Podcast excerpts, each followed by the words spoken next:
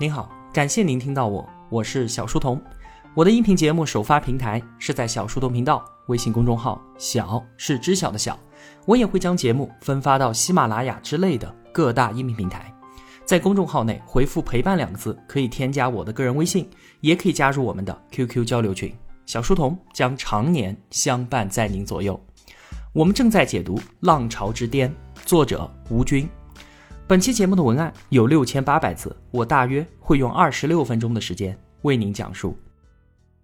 在之前的节目里面，当今世界上最具影响力的几家 IT 公司，我们说了杀伐四方的罗马帝国微软，几经沉浮的传奇苹果，互联网霸主不作恶的谷歌。今天呢，我们来聊一聊社交网站之王 Facebook，它是世界上最大的社交平台，拥有二十六亿用户。这个数字啊是微信的三倍，覆盖了超过全球三分之一的人口。从网站业务起家，六年时间超越谷歌，成为访问量最大的网站。那到了移动互联网时代，尽管我们中国地区没有办法使用它的服务，但依然不影响它成为当今全球用户量最大的手机应用。Facebook 创始人马克扎克伯格也成为了新一代的青年商业偶像。在去年，他超越股神巴菲特，是全球第三大富豪。到了今天呢，富豪榜上，比尔盖茨第二，巴菲特第四，拉里佩奇和谢尔盖布林位居第九和第十。第一呢是亚马逊的创始人杰夫贝佐斯，扎克伯格依然排在第七的位置。而且要知道啊，他今年也才三十五岁。他一九八四年出生在美国纽约一个犹太人家庭，从小就是个电脑迷。等到他上高中的时候呢，就已经是个电脑高手了，被认为是天才少年。当时啊，美国在线和微软这两家大公司同时都向他伸出了橄榄枝，说你高中毕业就来我们这儿上班吧。结果人家还看不上，二零零二年跑去哈佛大学读计算机和心理学。在大学里面呢，扎克伯格做了一个叫做“脸谱调情”的网站，干嘛的呢？就是把学校里面那些长得好看的同学照片挂到网上去，然后让大家来投票评选校花。就这样一个网站，在哈佛一下就火了。但是很快呢，就因为内容过于低俗，还侵犯了人家同学的肖像权，被强制下线。因为这个网站啊，扎克伯格还差一点被学校给退学了。但是通过这件事情，可以反映出他开发产品的能力非常强，并且善于把握年轻人对于异性的渴望。这些东西在之后的事业当中被他发挥到了极致。那读到大二的时候呢，扎克伯格就上线了自己的社交网站 Facebook。当时啊是只给哈佛本校的学生使用，所以就必须要有学校的邮箱，你才能够注册。这样一来，每个人在 Facebook 上的脸谱和生活当中的真实个人就对应了起来，所有网上的信息都是真实的。真实，这可是之前的社交网络从来都没有做到过的事情，也是 Facebook 能够快速崛起的一个重要原因。紧接着，这个网站以哈佛为起点，开始辐射其他的大学校园，每到一个校园都引发了火爆的追捧。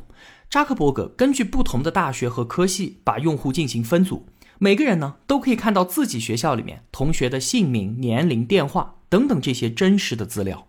那只有大学生的邮箱域名才能够注册，这就形成了一堵围墙，提供了足够的安全感。而通过真实的信息开展社交，特别是寻找那些可靠的异性伙伴，这可是所有大学生最最实在的刚需了。Facebook 因为给大学生恋爱提供了巨大的方便，因此呢，在各个学校都大获成功。很快啊，小扎他自己忙不过来了，于是就找了几个哈佛的小伙伴来帮忙。其中一个是巴西富商的孩子，叫做沙佛利。这个人呢，掏了一万五千美金买了服务器，并且他们一起注册了公司。而且当时也只有他看起来是知道怎么做生意的，所以他就负责 Facebook 的业务发展，拿到了百分之三十的股权。当时啊，扎克伯格的想法是按照现有的模式，一所大学一所大学的发展，然后呢，由沙弗利去拉广告，解决收入的问题。那如果当时 Facebook 是按照这个模式发展的话，今天我们就不会有机会说他们的故事了。为什么呢？因为2008年移动互联网就要兴起，他们必须在此之前蜕变成一个拥有足够体量的社交平台，才能够穿越这次时代的更迭。当时到二零零八年只有四年的时间了，一旦走错了方向，就没有纠正重来的机会了。在这个时候呢，一位重要的人物出现了，他是一个硅谷创业老兵，叫做肖恩·帕克。话说啊。他和斯坦福的一个女生发生了一夜情之后，女生起床第一件事儿就是上 Facebook。他看到了这个社交网站所提供的服务之后，就认定他前途无量，于是立马就跑去找到了扎克伯格，替他出谋划策。他修正了扎克伯格他们这几个小孩子的发展思路。他说啊，你们必须马上占领美国和欧洲所有的大学，不要想着卖什么广告了，那样来钱实在是太慢了。走。跟我去硅谷去找风险投资拿钱，你们需要把所有的精力都放在业务发展上，而不是挣广告费这些小事情上面。那扎克伯格听从了建议，零四年的暑假，他们一同去到了硅谷，帕克成为了公司的总裁。去到那里一个月之后，硅谷大佬 PayPal 的创始人彼得蒂尔，也就是畅销书《从零到一》的作者，成为了 Facebook 的第一个投资人。那有大佬背书，于是很多厉害的年轻人都加入其中。现在有人有钱，公司迅速充满了活力。但是在这个时候啊，那位合伙人沙弗利并没有一起来硅谷，而是待在纽约拉广告。事实上啊，这位会做生意的同学，在帕克这位真正的大神出现之后，皇帝的新衣就被戳破了。他对于商业的认知其实是一知半解的。现在呢？他不仅不能给公司提供任何的帮助，甚至还在添乱，并且手握百分之三十的股份，名义上呢还把持着 Facebook 的商业运作，这对于公司来说极为不利。扎克伯格对于自己当初没有经验而犯下的错误，那也是后悔不已。于是他决定下狠手，让沙佛利出局。可是他使用的办法呢，确实有点肮脏。扎克伯格先用一部分的股权让沙佛利放弃掉了对于 Facebook 的知识产权的拥有权，还有投票权。那在沙佛利看来，这家公司本来就没啥知识产权，而且对于一个已经作价几百万的公司来说，股份那才是最重要的。但其实呢，这是一个陷阱。通过这个办法，就收回了沙佛利的管理权。紧接着，就是手握投票权的扎克伯格开始大量增发股票。那他自己和创业团队以及帕克蒂尔这些人都保持了原有的股比，而沙佛利的股比呢，则被快速的稀释掉了。那因为他不在硅谷，等他得到消息的时候，都已经过去了几个月了。愤怒的沙佛利给公司发了律师函，扎克伯格立即就开除了他。最后，这场争斗以法外和解告终。当然了，这一系列的运作是蒂尔和帕克给他出的主意。但是刚刚二十岁出头的扎克伯格能够用如此铁腕手段给自己犯下的错误止损，这也显示出了他非凡的魄力。事后也证明啊，扎克伯格不仅有超越自己年龄的成熟，更是一个杀伐决断的狠人。没有了沙弗利的掣肘，Facebook 发展的非常的快。当第一批用户从大学毕业之后，他就从一个校园项目转型成为了一家面向全社会的互联网公司。在这个过程当中呢，帕克起到了很关键的作用。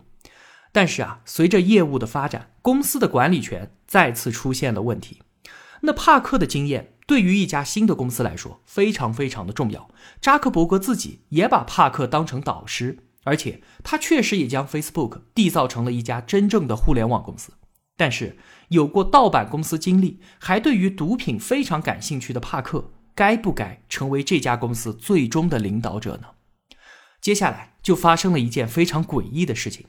二零零五年八月份，在帕克的一次私人聚会上，警察突然冲了进来，搜到了可卡因，并且带走了他。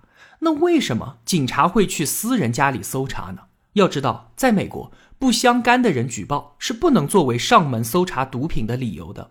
那唯一的解释就是有他身边的人给警察提供了他藏毒的证据。这件事情爆出之后啊，投资人公开表示要求帕克辞职。此后呢，扎克伯格就完全掌控了公司的运营。那帕克他作为硅谷的老兵，能力和见识都是一流的，但是他性格过强，不肯居于人下，所以他和扎克伯格之间的权力之争那是必然的。而令人感到惊讶的是，从投资人到公司上上下下都是一边倒的支持扎克伯格。也是因为有吸食大麻，而且不断致力于大麻合法化的帕克，确实是一个争议过大的人。应该说啊，他把扎克伯格引向正轨之后，他自己的使命也就完成了。只是解决这件事情的手段，让大家对于扎克伯格有了很多负面的看法。那从这些事情来看，Facebook 它并非是一家宽容的公司，而扎克伯格本人也是一个城府极深的少年老成之士。后来啊，Facebook 进入中国的努力，在二零一八年的七月二十五号彻底宣告失败。当天，公司股价就暴跌了百分之二十，创造了公司股价一天缩水最高的世界纪录。事发当天，Facebook 的很多投资人都要求扎克伯格辞职。那小扎他自己应该不会想到，他在公司注入的不宽容的文化，最后很有可能会应验到他自己的身上。那不仅对扎克伯格，对于 Facebook 这家公司的争议也是持续不断的。特别是他在二零一二年的上市行动和二零一八年出售个人隐私事件，人们从这些事情看到了 Facebook 对于用户隐私的不尊重，采用不光彩的竞争手段，以及这家公司的贪婪。那作为一家以盈利为目的的公司，追求自身利益，牺牲投资人和用户的利益，似乎也是无可厚非的。但是这样一来，它在业界的口碑就永远都赶不上英特尔和谷歌这样的公司。那说了这些，我们再回到 Facebook 的发展历程。在2006年，Facebook 正式走出了校园，开放了对所有互联网用户的注册。紧接着呢，就是完成了一次从单纯社交网站向互联网2.0平台的华丽转身。什么是互联网2.0？这个我们一会儿再说。我们先来看看 Facebook 的这一次战略发展。在 Facebook 上呢，有图片功能、有活动邀请功能等等的这些应用。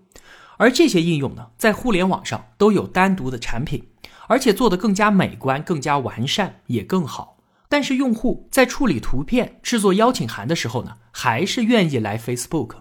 那为什么这些功能落后，甚至还有些缺陷的应用能够受到用户们的青睐呢？扎克伯格想来想去，最终他给出的答案是社交网络的整合效应，就是一张图，我 P 的很漂亮。但是我最终的目的是要把它发到朋友圈里面去，所以呢，传播分享才是关键中的关键。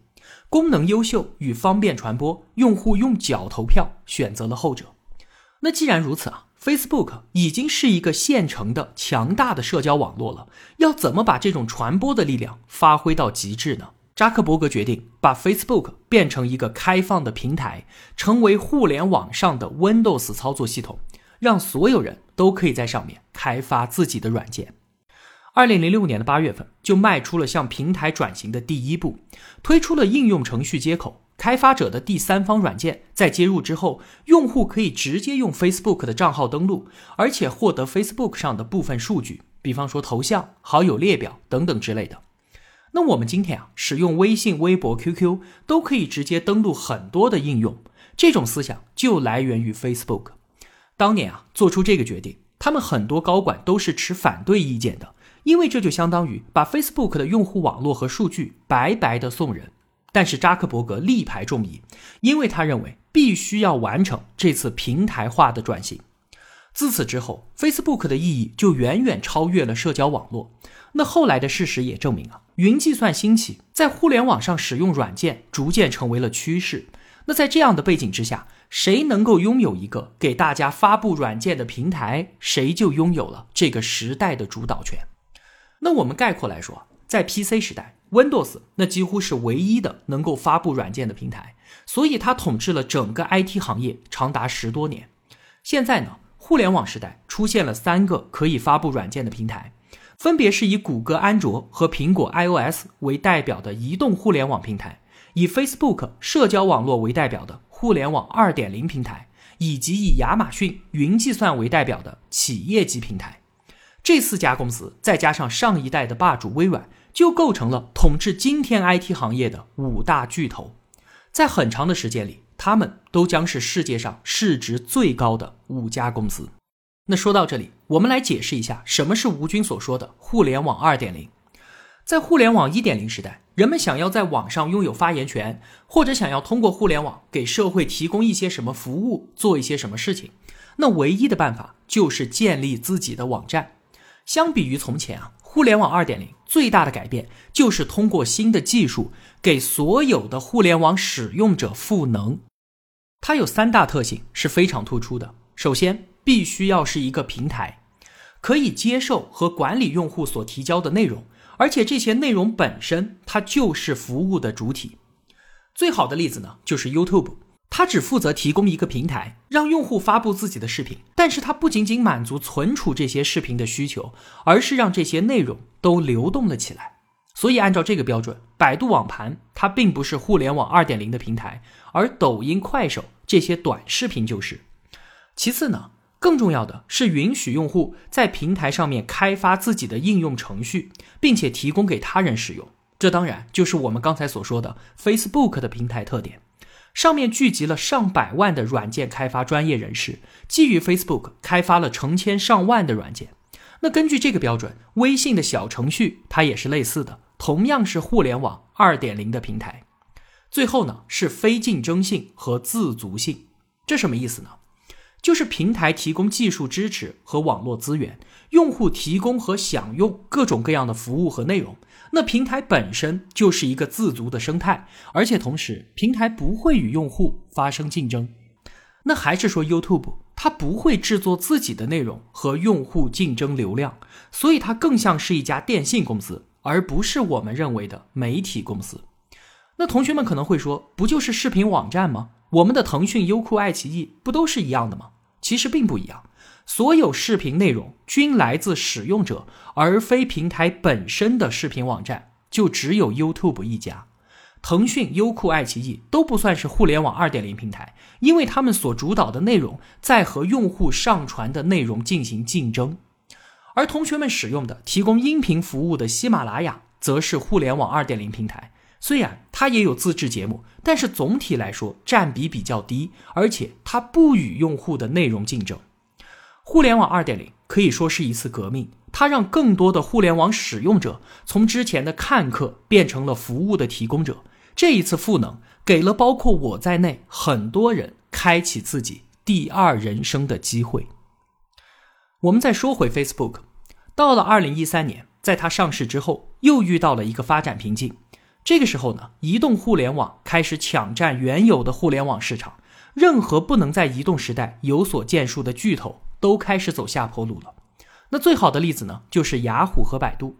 谷歌的安卓和苹果的 iOS 是紧紧地抓住了移动时代的平台，而像是腾讯也借助微信，在这个时候完成了飞跃。但是当时的 Facebook 对已经到来的变局还没有找到很好的应对策略。他曾经是社交网络当中的领导者，可是到了移动时代，他的产品相比于腾讯的微信显得陈旧，对于年轻人也不再有之前那么大的吸引力了。而这个时候，一个叫做 WhatsApp 的产品出现在了他的视野当中，Facebook 迅速豪掷两百亿美元收购了这家公司。而这个动作让整个 IT 行业都看傻眼了，觉得扎克伯格是不是疯了？因为就在一个月之前，WhatsApp 刚刚以十五亿美元的估值完成了一轮融资，在一个月之后，收购价竟然暴涨了十几倍。那这个 WhatsApp 是什么呢？其实啊，它就是国际版的微信。而且在一年之前，腾讯曾经提出过十亿美元收购它的想法，只是最后没有谈成。一年之后，扎克伯格开出了二十倍的价格，高到完全没有给对方思考的余地，迅速就完成了收购。那如果单纯把它当做一次普通的商业并购，那这个价钱确实是高的离谱。但是这哪里是普通的收购呢？而是 Facebook 花了两百亿为自己续命，给自己买一条活路。它的意义就相当于微信对于腾讯。今天啊，腾讯市值将近四千亿美元。我说微信就值两千亿，应该没有人会反对吧？那 Facebook 通过这次收购，完成了他自己从 PC 互联网向移动互联网时代的跨越。通过 WhatsApp 这一款有新意的手机社交工具，吸引年轻的用户进入到 Facebook 的网络当中。到去年，Facebook 百分之九十的收入都来自移动设备。而今天呢，WhatsApp 有十二亿的活跃用户，是领先于微信的手机上最大的移动社交应用。那从这个结果来看，当年的两百亿花的一点儿都不贵。那因为我自己没有使用过 Facebook，所以没有办法拿它和腾讯的产品做比较。但是吴军博士说，在移动互联网时代，全世界功能最强的社交网络，那还是微信。那因为腾讯是一家中国公司，不懂得如何做国际化的产品，这才给了 Facebook 机会。我们经常啊都会称赞微信的轻量化和它的极简主义，但那是因为我们以往的互联网产品都做得太重了，恨不得一个产品包含所有的东西。所以在我们看来已经非常精简的微信，在海外用户看来依然是过重的。WhatsApp 轻巧到没有商城、没有游戏、没有漂流瓶，这些与社交不直接相关的东西都没有，甚至是红包、朋友圈和附近的人都没有。那这种少即是多的设计理念，将全世界与种族相关的因素全全部部都过滤掉了，只保留了人们最最基本的社交需求。虽然啊，在我看来，这样一个什么都没有的微信一定是非常无聊的，但是它无疑已经在全球获得了极大的成功。当年啊，扎克伯格说，他创建 Facebook 的初衷，并非只是为了成就一家公司，而是为了实现一项社会使命。让世界更开放，人与人之间更加的紧密。那从现在的结果来看，Facebook 确实成功的做到了。那在节目的最后呢，有一点特别想说的，在今天啊，手机已经成为了绝大部分人离不开的生活工具了。在二零一三年有个调查说，人们平均六分钟就要低头看一下手机，我们都已经被手机给绑架了。而且这还是六年之前的数据，这六年来，我们对于它的依赖明显是有增无减的。我们曾经梦想说，智能手机的出现能够让我们更好的把碎片的时间给利用起来，可结果呢，却是我们所有的时间都被它给碎片化了。过去那种完整的、能够深刻思考的时间已经不复存在。无论是电脑上的 QQ、手机上的微信，又或者是浏览器上弹出的某条新闻八卦，无时无刻不在抢占着我们的时间，中断我们的思维。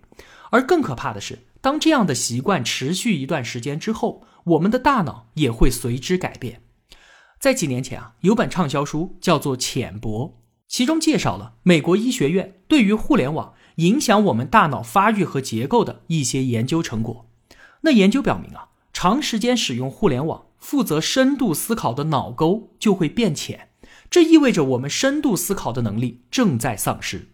我们人类的大脑是具有很高的可塑性的，在人类文明的进程当中，早期口语时期，我们的记忆力是非常好的，而到了书面文字的时期，进行深刻阅读的专注能力是最强的。而到了互联网时代，我们更擅长多任务处理，但是精力分散，没有办法做出深入思考。变得越来越浅薄，而且我们把原先需要存储在大脑当中形成长期记忆的信息都外包给了互联网，这对于整个人类文明的进步都会造成影响。那既然什么都可以百度到，那我为什么还要苦哈哈的学习呢？现在用手机翻译就可以和外国人交流了，那我干嘛还要学英语呢？这些肤浅的问题，乍一听还蛮有道理的。似乎没错，互联网正在让我们变得越来越浅薄。互联网是我们所创造的、为我们服务的工具，它就和此前所有工具一样。我们在使用它的过程当中，它也在塑造着我们。但是，对待工具的主动权从来都是掌握在我们自己手上的。我们当然可以选择尽情的享受它所带来的欢愉，让综艺、电视剧、直播和短视频杀死掉我们越来越支离破碎的时间。而与此同时呢，我们也可以通过互联网，一瞬间就能够获得此前几代人终其生命都无法触及的海量信息。利用这样的便利性，帮助自己学习和思考，获得精进。浅薄与深刻，这都是我们自己的选择。互联网只不过是一个工具而已。而要说浅薄，那也是我们自己选择了浅薄。况且，此前没有互联网的时候，人们就不浅薄吗？在任何时代，少数深刻的人都会利用当下一切的工具，让自己变得更加深刻；而绝大多数人呢，无论时代给予他们什么，都改变不了他们浅薄的一生。好了，今天就和同学们分享这么多了。如果我有帮助到您，也希望您愿意帮助我。一个人能够走多远，关键在于与谁同行。我用跨越山海的一路相伴，希望得到。您用金钱的称赞，我是小书童，我在小书童频道与您不见不散。